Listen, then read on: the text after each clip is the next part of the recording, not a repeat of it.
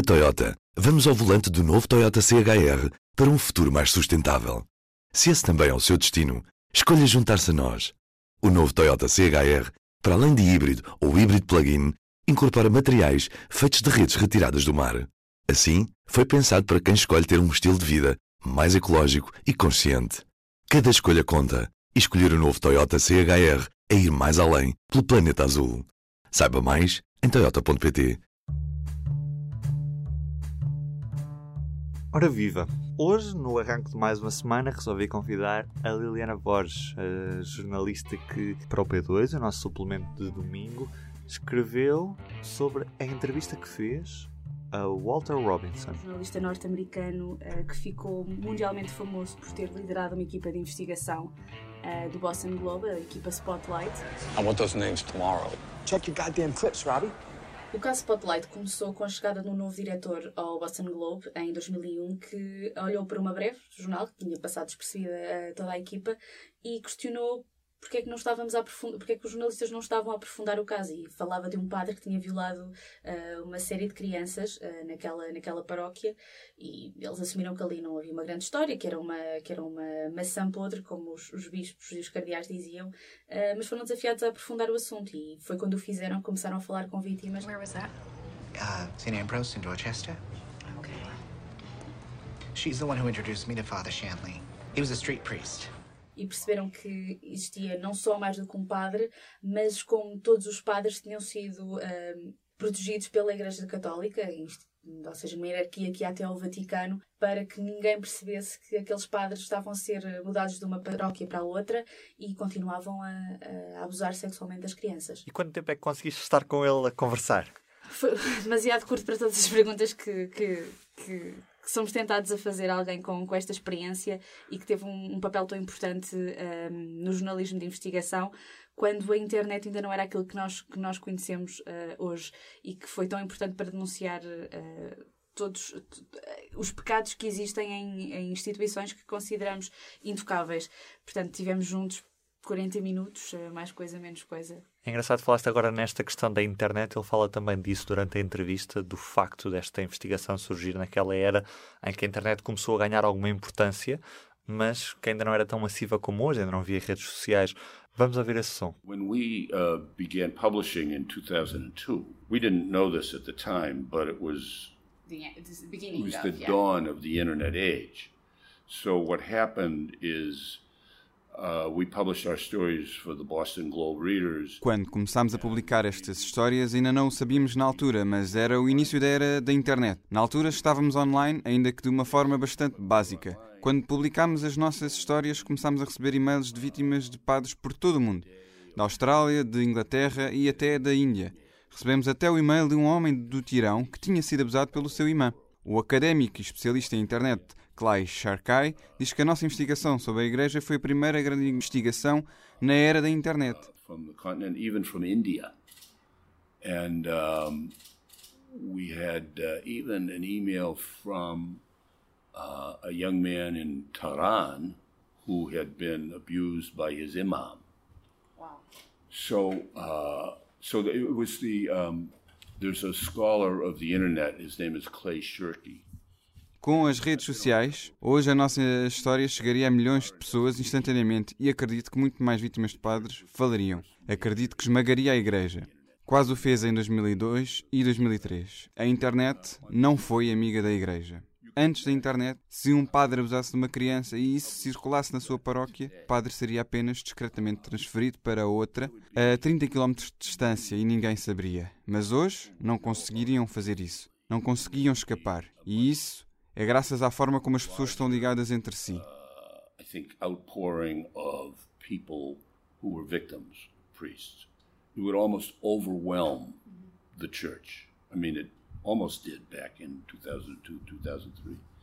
But today, uh, the internet was not the church's friend, and and the reason is that that before the internet, if a priest abused children and word got around in his parish, uh, the bishop would simply move him quietly to another parish 20 miles away.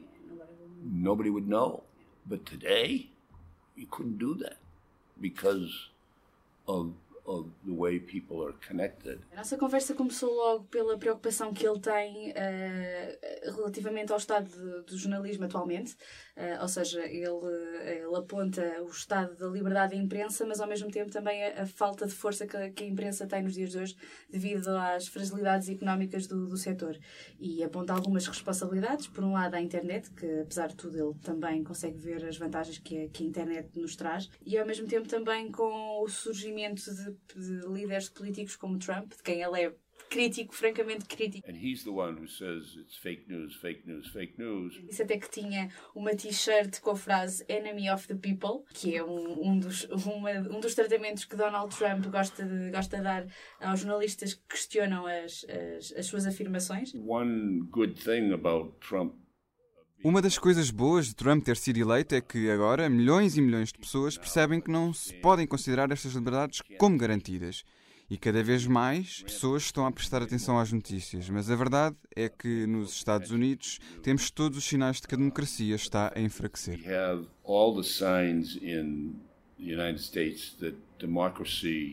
Is weakening ele critica a, a, internet, não tanto a internet em si, mas a forma como nós lidamos com ela. Ou seja, em primeiro lugar, fala, fala, fala da fuga de, da publicidade para, para plataformas como o Google e como o Facebook, uh, mas depois é também crítico uh, dos modelos de jornalismo que foram, foram implementados assim que surgiu a internet, ou seja, uh, na altura todos os jornais, um, ou quase todos, assumiram que postar online devia ser gratuito e não cobraram, não começaram logo imediatamente a cobrar pelas, pelo acesso à informação, pelo acesso às notícias.